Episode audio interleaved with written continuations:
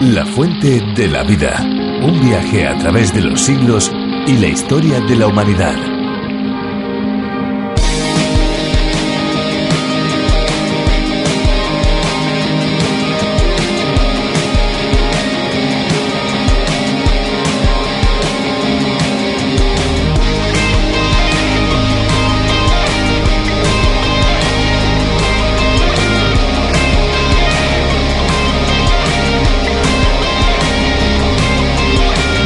De acuerdo a las cifras oficiales de las Naciones Unidas, en la actualidad casi 2.400 millones de personas no tienen acceso al servicio básico de saneamiento del agua. Esta carencia se ubica principalmente en las áreas rurales de los países del llamado tercer mundo, exponiéndoles a constantes infecciones por el uso de agua contaminada y aumentando con ello el círculo de la pobreza. Aquí estamos de nuevo en la Fuente de la Vida. ¿Qué tal amigos? ¿Cómo están? Les habla, les saluda Fernando Díaz Sarmiento. Hola Esperanza, ¿qué tal? ¿Cómo estás? Muy bien, Fernando. Muy contenta de estar de nuevo aquí en la Fuente de la Vida. ¿Qué tal amigos? ¿Cómo se encuentran? Les habla Esperanza Suárez. La Fuente de la Vida es un espacio que tiene su idea original en el programa a través de la Biblia del teólogo y profesor de Biblia John Vernon Magui. Yo creo que ya hechas las presentaciones, hechos todos los agradecimientos, es el momento de escuchar música. Así que, ¿qué te parece, Fernando, si disfrutamos juntos y con nuestros amigos de una bonita canción? Me parece muy bien y agradecemos a cada uno de los artistas que han contribuido para que la música sea parte de este tren radiofónico. A todos ellos, gracias.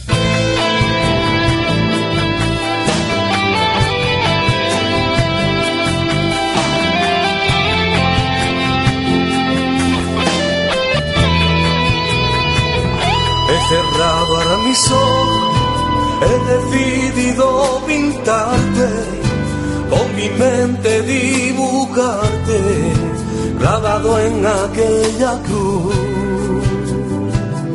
Vio la brisa y en tu cuerpo, acariciando tu pelo y abrazando tus heridas para que no sangren más.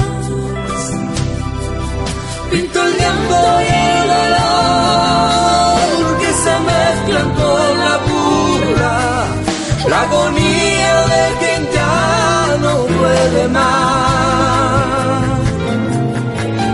Pinto un extraño color de la muerte en su esplendor, pero no puedo expresar tanto amor.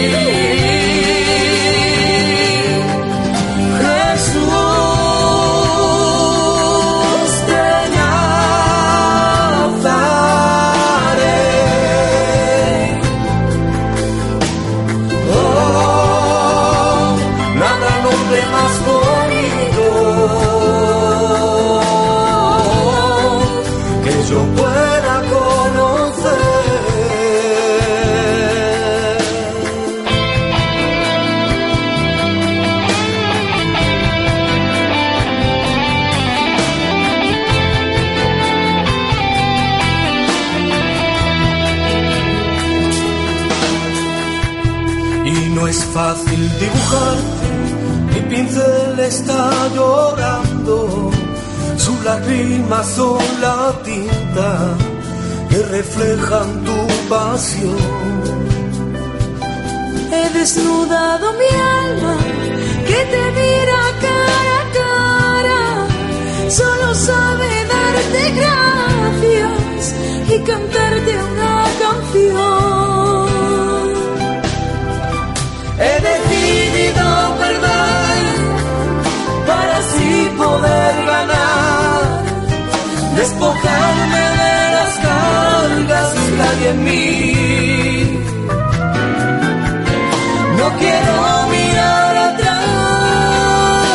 Y en la libertad.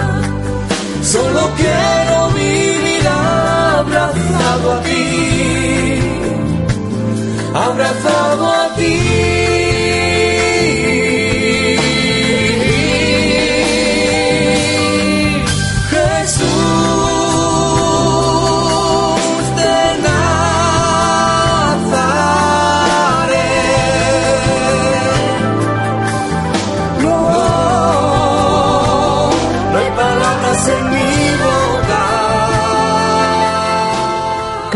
Nos asombramos con las trágicas consecuencias de accidentes, guerras, epidemias y catástrofes naturales que se llevan la vida de miles de personas. Son acontecimientos sobrecogedores que provocan un enorme sufrimiento en sus víctimas. Las pérdidas humanas y materiales son las primeras consecuencias, pero también lo pasan muy mal los supervivientes. En efecto, acontecimientos como las inundaciones, los huracanes y terremotos dejan un panorama desolador para aquellos que pierden su vida, pero también para aquellos que tienen que seguir adelante después de tales catástrofes.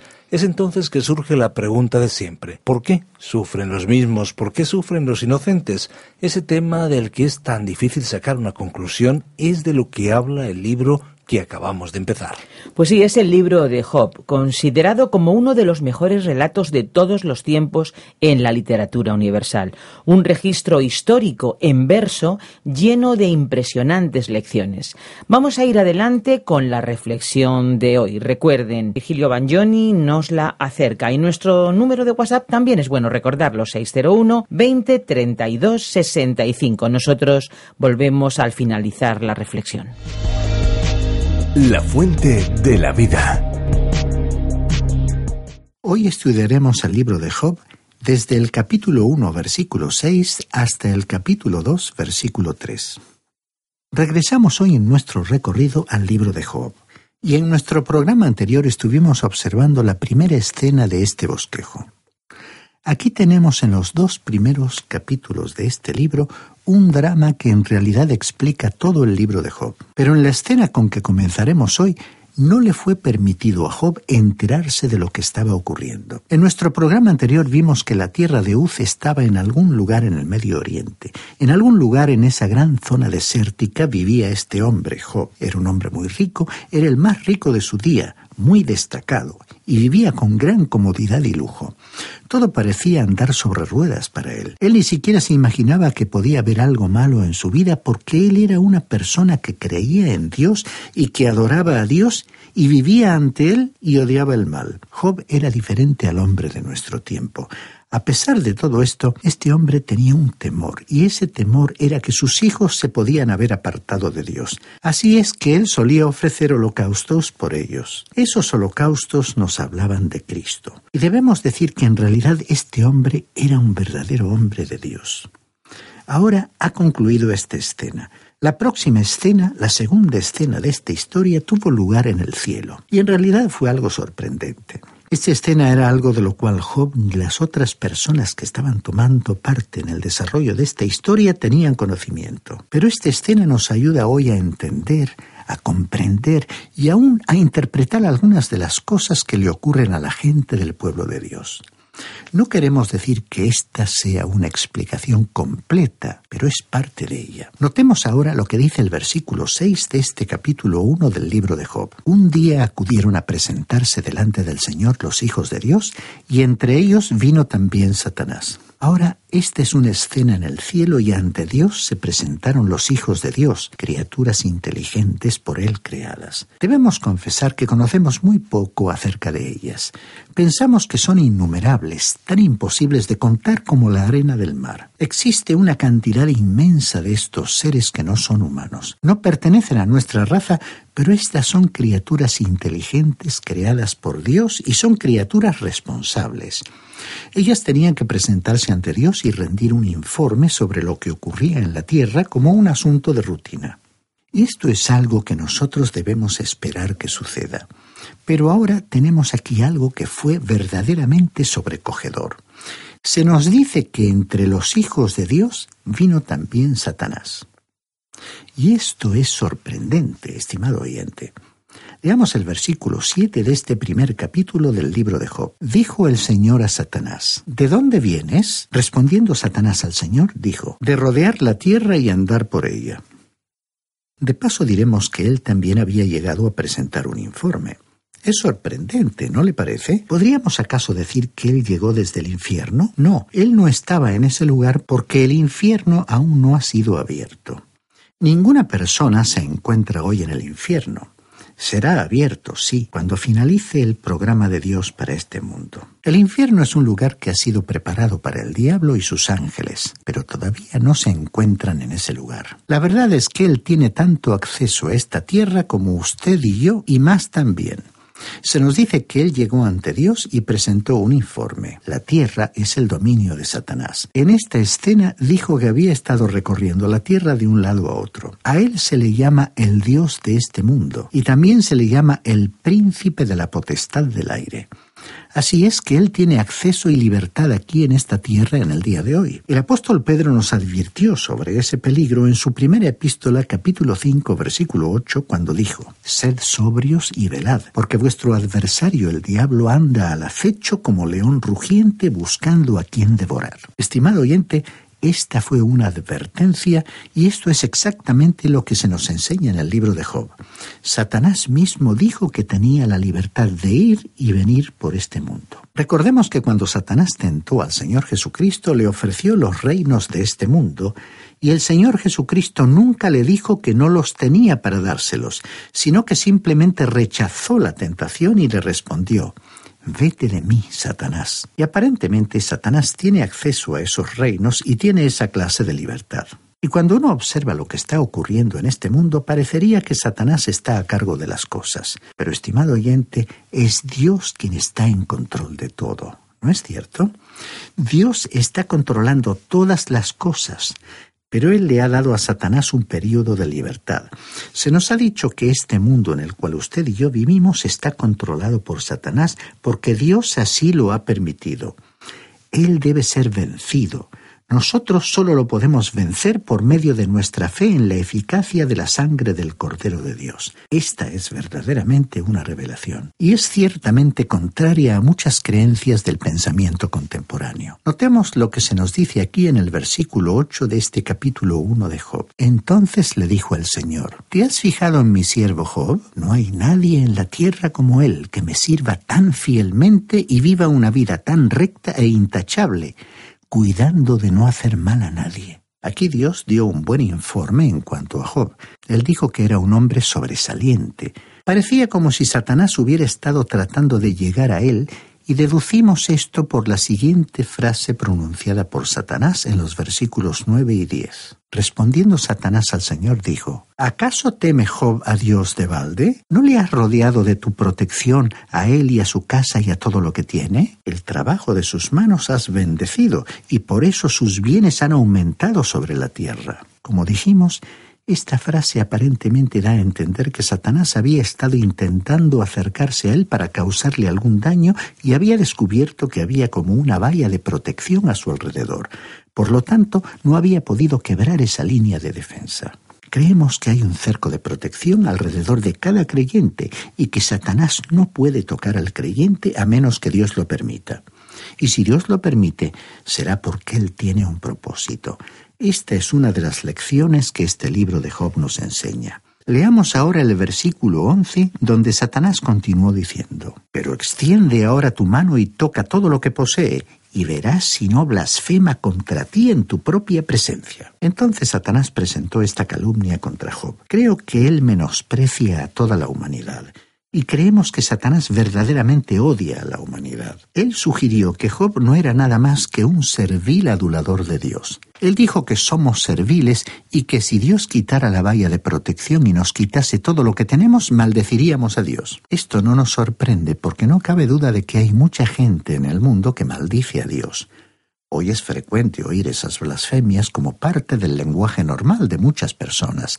Esa es una demostración evidente de la clase de actitud y relación que un gran número de personas tiene con Dios. Entonces hemos visto que Job tenía a su alrededor una valla de protección puesta por Dios y cuando Satanás vio que no le podía tocar manifestó su deseo de hacerlo. Él odia a la humanidad. El motivo por el que alguien quiera servir a Satanás es algo que supera mi capacidad de comprensión, porque Él nos desprecia. No quisiera tener un amo como ese.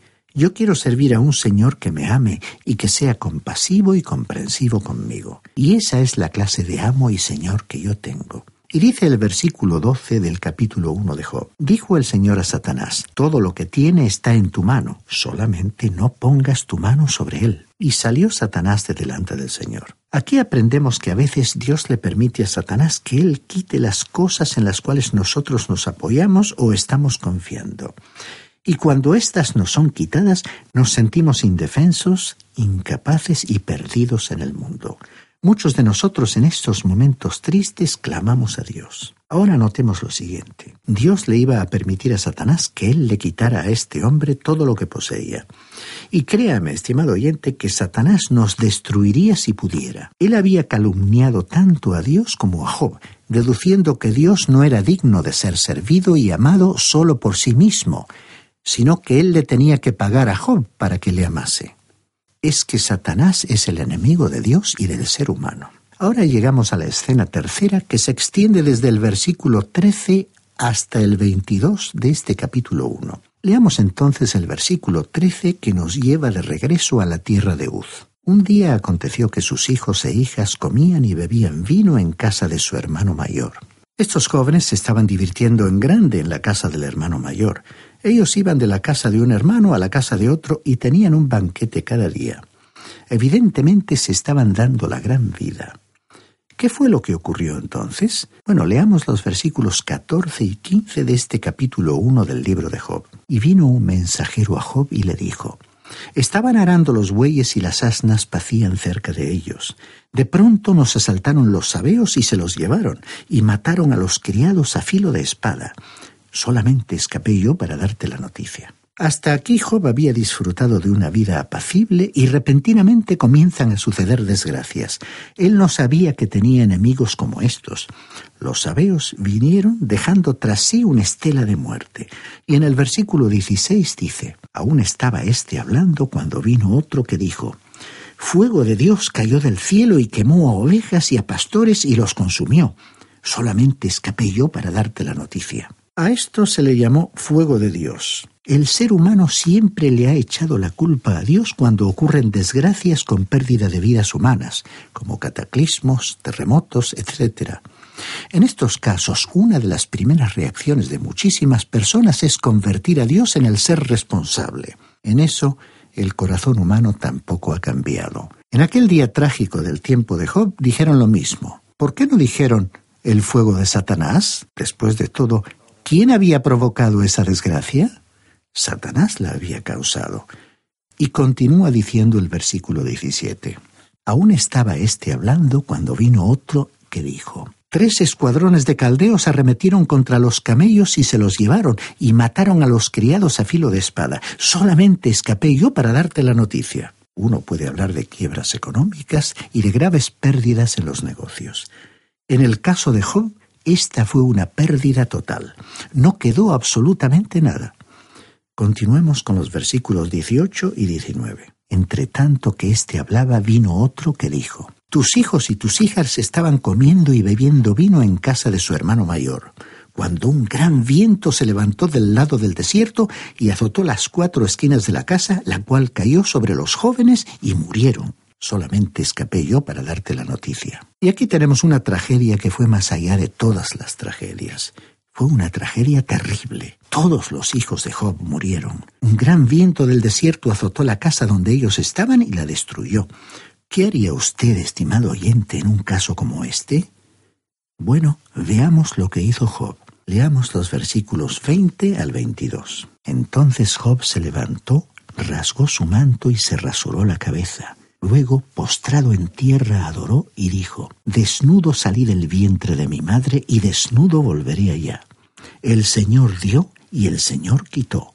Bendito sea el nombre del Señor. En todo esto no pecó Job ni atribuyó a Dios despropósito alguno. Observemos a este hombre y escuchemos su testimonio. Aquí tenemos un punto de vista y una filosofía de la vida que los creyentes en Cristo necesitamos tener en la actualidad hacia las cosas materiales, y es este. que usted y yo vinimos a este mundo sin nada en nuestras manos. Vinimos completamente desnudos a este mundo.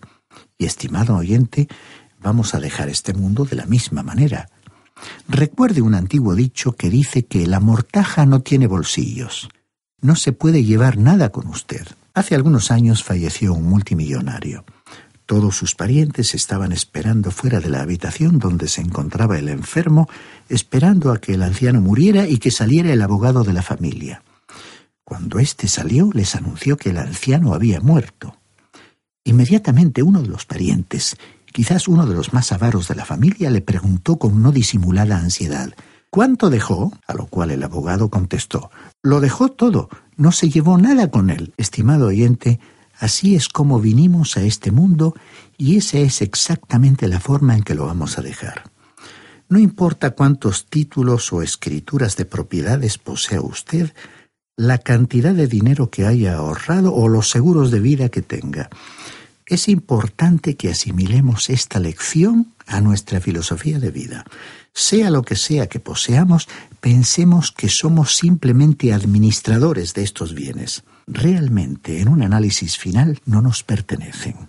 ¿No le parece? Pues bien, este hombre Job se postró en tierra y adoró a Dios.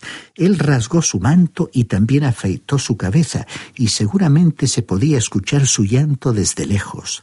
Lo había perdido todo, incluyendo su más preciado tesoro, sus hijos e hijas. Pero recordemos la frase que pronunció. El Señor dio y el Señor quitó. Bendito sea el nombre del Señor. Y estimado oyente, cualquier cosa que usted posea es porque el Señor se la ha dado, y Él puede quitársela si así lo desea. Él va a hacernos a usted y a mí responsables de la forma en que utilicemos lo que Él nos ha permitido tener. Es por esa razón que el apóstol Pablo nos dijo en su segunda carta a los Corintios que todos éramos mayordomos o administradores. Somos simplemente administradores de las cosas que tenemos. Un administrador está a cargo de las cosas que le pertenecen a otra persona. Y Dios le preguntará a usted cómo ha utilizado usted todas las cosas materiales que Él le ha dado. Todo lo que existe aquí es de Él, estimado oyente. Nosotros simplemente lo estamos usando y cuando dejamos este mundo no nos lo llevaremos con nosotros. Job entendió esta verdad y no perdió su fe. Aún se estaba aferrando a Dios. Y la frase que finalizó este trágico episodio fue la siguiente que leímos en el versículo 22. En todo esto no pecó Job ni atribuyó a Dios despropósito alguno. Llegamos así al capítulo 2 del libro de Job, versículos 1 al 3. El tema general de todo el capítulo comprende dos escenas, una en el cielo entre Dios y Satanás, en el capítulo 2, versículos 1 al 6, y otra en la tierra de Uz, en el capítulo 2, versículos 7 al 10, cuando Job perdió su salud y acabó en el basurero de la ciudad. Leamos entonces el versículo 1 en el cual los protagonistas son el cielo, Dios y Satanás. Otro día acudieron a presentarse delante del Señor los hijos de Dios, y entre ellos vino también Satanás para presentarse delante del Señor. Aquí vemos a las criaturas inteligentes nuevamente informándole a Dios. Observemos que todas ellas tenían que presentar su informe a Dios. Y usted y yo, estimado oyente, vamos a tener que presentarnos también delante de Dios y dar un informe. Recordemos que el cristiano tendrá que presentarse ante el tribunal de Cristo, como dijo el apóstol Pablo en su segunda carta a los Corintios capítulo 5 versículo 10. Y allí vamos a tener que rendir cuentas de cómo hayamos desempeñado nuestra función de administradores o mayordomos en la tierra. Tendremos que presentar nuestro informe ya que los creyentes no tendrán que estar ante el gran trono blanco citado en el libro de Apocalipsis capítulo 20 versículos 11 al 15. De una forma o de otra, todas las criaturas de Dios deberán presentar un informe personal ante Él. Estimado oyente, recordemos que Él es Dios. Nosotros no actuamos con una libertad total. ¿Cuánta libertad tenemos? Dios nos ha creado con ciertas limitaciones. Somos sus criaturas. Él es el creador. Tenemos que responder ante Él. Cuando aquellos hijos de Dios se presentaron ante Él, observemos que Satanás también tuvo que venir a entregar su informe. Él no estaba fuera de la jurisdicción de Dios. Aunque Dios ya sabía lo que él le iba a contar, Satanás debía aparecer delante de Dios para informarle al Señor sobre lo que había estado haciendo. Y dice el versículo 2.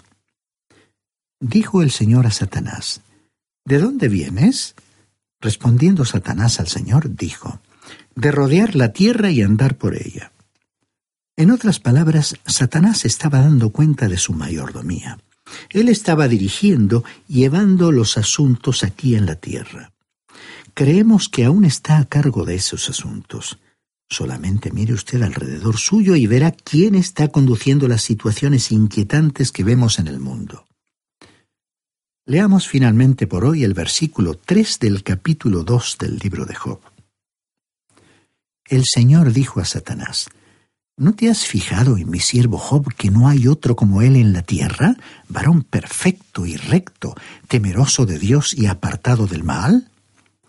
Todavía mantiene su integridad, a pesar de que tú me incitaste contra él para que lo arruinara sin causa. Ahora, este pasaje nos muestra claramente que lo que el Señor le permitió a Satanás hacerle a Job fue hecho sin una causa en Job. Muchos se preguntan siempre, ¿Por qué permite Dios que esto me ocurra a mí? Y puede ser que el Señor responda, Pues bien, no había ninguna razón personal en ti para eso. Yo no estaba castigándote. Es que quiero acercarte más a mí. Y eso es lo que hizo Dios con Job. No había ninguna causa en Job para que sufriera todo aquello.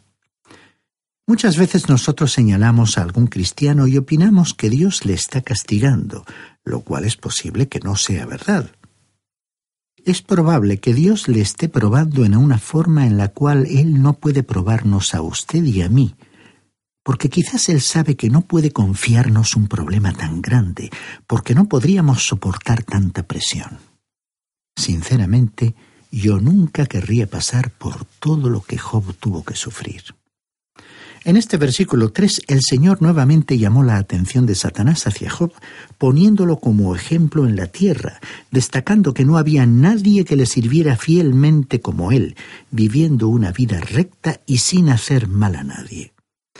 Y aunque Satanás hubiera logrado que Dios le permitiera arruinarlo sin motivo alguno, él se mantenía firme en su conducta intachable.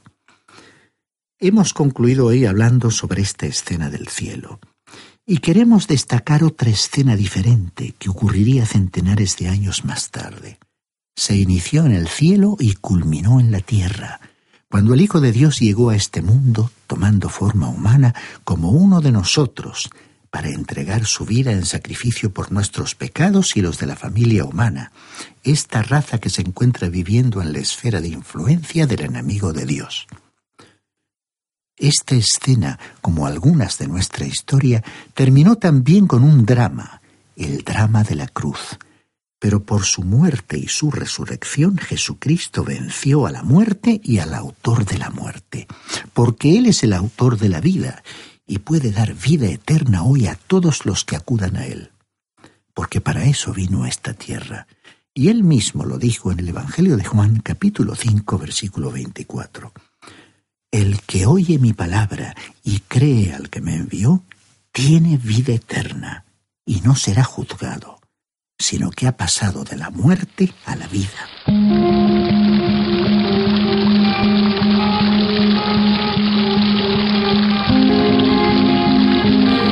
Interesante el viaje que hemos realizado en estos capítulos de este libro de la Biblia. Ahora, si te parece, recordamos las vías de comunicación para que contacten con nosotros. Pues sí, tenemos un número de teléfono al cual ustedes pueden dirigirse, 91 422 0524. También pueden escribirnos al apartado de correos 24081, código postal 28080 de Madrid, España. Y si lo prefieren, pueden enviarnos un correo electrónico a la siguiente dirección info arroba radiocadenadevida.com. Ahora esta aventura continúa, nosotros les decimos, hay una fuente de agua viva que nunca se agota, beba de ella.